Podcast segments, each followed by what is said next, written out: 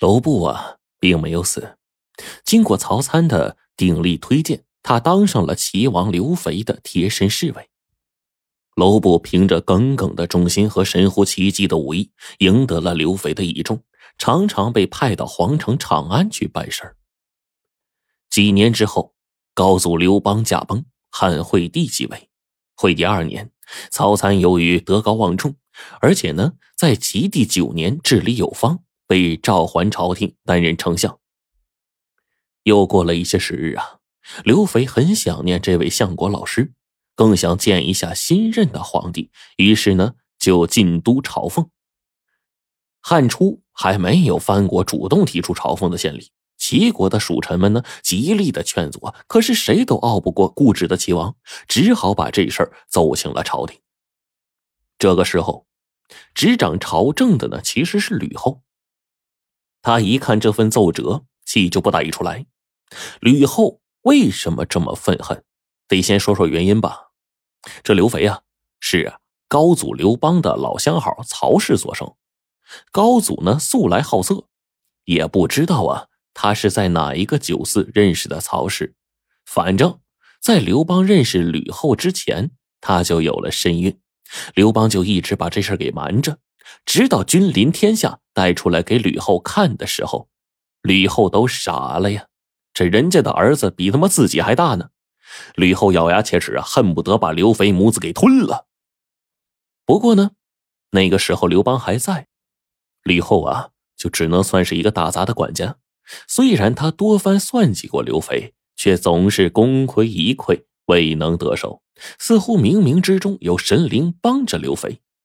李后只好将这一肚子怨气啊埋在心里面，但是现在不一样了，李后的儿子已经是堂堂正正的大汉皇帝，同时呢也是一个傀儡，事事还得看老妈的脸色。现在的李后可谓权倾一时，炙手可热呀。眼下李后见到刘肥要来长安，暗自思忖了一会儿，然后写下了一意。两个字就是依照的依，意思的意，就是同意了。紧接着就对着外面漆黑的夜空，露出了一个神秘的微笑。这刘肥得到许可之后呢，装好了上百箱的黄金、白银、翡翠、玛瑙，就从齐国出发了。珠宝贵重啊，刘肥特意挑选了三百个精锐的铁骑护卫，整支队伍浩浩荡荡，一路上烟尘遮天蔽日啊。刘肥一行到了长安，接到贵宾的馆舍里面，正要休息的时候，有人急报说丞相曹参送来了礼物。刘肥大喜，打开这个盒子一看，是一把闪着耀眼光辉的银柄匕首。盒子里面没有写任何的文字提示。刘肥是百思不得其解，拿给一旁的楼布看，楼布看了好久。却没说一句话，但是皱起了眉头。第二天一早，几个礼仪官就来请刘肥进宫。刘肥带着楼部几个贴身的随从，捡了几块价值连城的宝玉，就进宫了。到了御花园，惠帝见了哥哥，十分的高兴，跑过来一把抓住刘肥的手。刘肥和惠帝寒暄了一番，欢欢喜喜的见太后去了。这刘肥哪里知道啊？惠帝其实早就料到了母后会加害刘肥，不过呢，惠帝啊生性仁慈，他就故意将酒席安排在了御花园，这里视野开阔，一览无余，任何人不得携带兵刃。惠帝啊心想，母后无从下手，也就会罢休了吧。皇太后吕雉盛装打扮。见了刘肥之后，满脸堆笑。刘肥呢，恭恭敬敬的答了话，又趁机啊掏出珠宝献给吕后，那气氛好的不得了。其实，吕后可不是个简单角色，她工于心计。现在瞧着这刘肥身后跟着一彪形大汉，也是暗自称奇。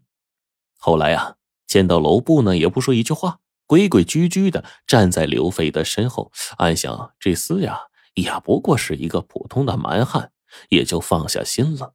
席上莺歌燕舞，喜气洋洋。酒过三巡，话也就多了。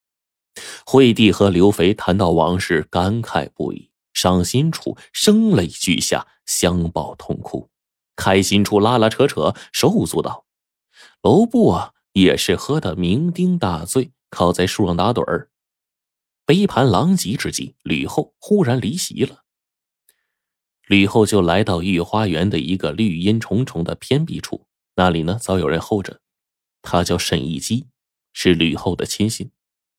这个沈亦基呀，一直是吕后身边的舍人，也就是说呢，这个专门跑腿的高级随从。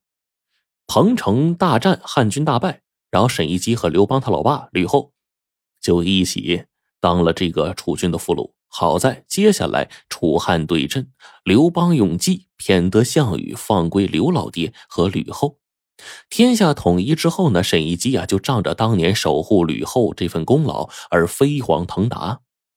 沈一基常年在吕后的身边做事，当然懂得揣摩主子的心思了呀。此刻他马上对吕后的眼色心领神会，微微一笑，然后就退去了。吕后呢也是沿路返回，本以为天衣无缝，做得干干净净，不料这一切全都。被靠在树上打盹的楼布看在眼里。楼布确实喝了酒，但是他没醉。以树打盹不过是障眼法。吕后中途离席，楼布就施展轻功尾随其后。御花园本来就树茂林密，吕后怎么没有想到啊？五大三粗的蛮汉居然会轻手轻脚的躲在自己身后，就连精明过人的沈一基也没有察觉。宴席依旧是热热闹闹。这个时候呢，上来一个拖着玉盘的侍女，玉盘上有两杯酒。吕后就清清嗓子，然后对刘肥说：“ 齐王远道而来，实在辛苦。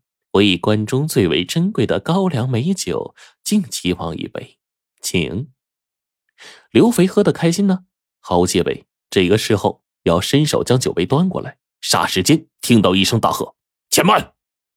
这声音如同惊雷。只见楼部站出来，他大大方方的给吕布作了个揖，然后说：“齐王千里迢迢进都，为的是祝福太后永安，请太后显眼。”说完，楼布从侍女手中夺过托盘，用手指一顶，稍稍一用力，托盘竟然呼的一下打起转了，就像现在这个杂耍艺人呢耍转盘似的。在场的人也不明就里啊，还以为楼布现场献艺呢，还纷纷叫好。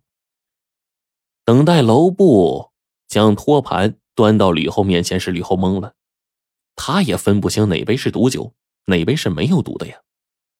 吕后咬了咬牙，勉强笑了笑说：“嗯，哀家年事已高，不胜酒力，方才喝了几杯淡酒，已经昏昏沉沉了，还是让齐王饮吧。”谁知啊，这楼部又将托盘端到惠帝的面前。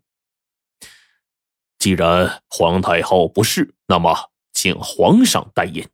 惠帝高高兴兴的端起一杯，刚要喝呢，吕后看着着急啊，仓皇起身抢步过来，一下子就打掉惠帝手中的酒杯，咣当一声，全场愕然。吕后恶狠狠的瞪着楼部，愤愤而去了。而这个时候，洒在地上的酒水冒出腾腾的水汽，嘶嘶声作响。众人这才知道其中有意呀，顿时大惊失色。宴席呢，草草收场。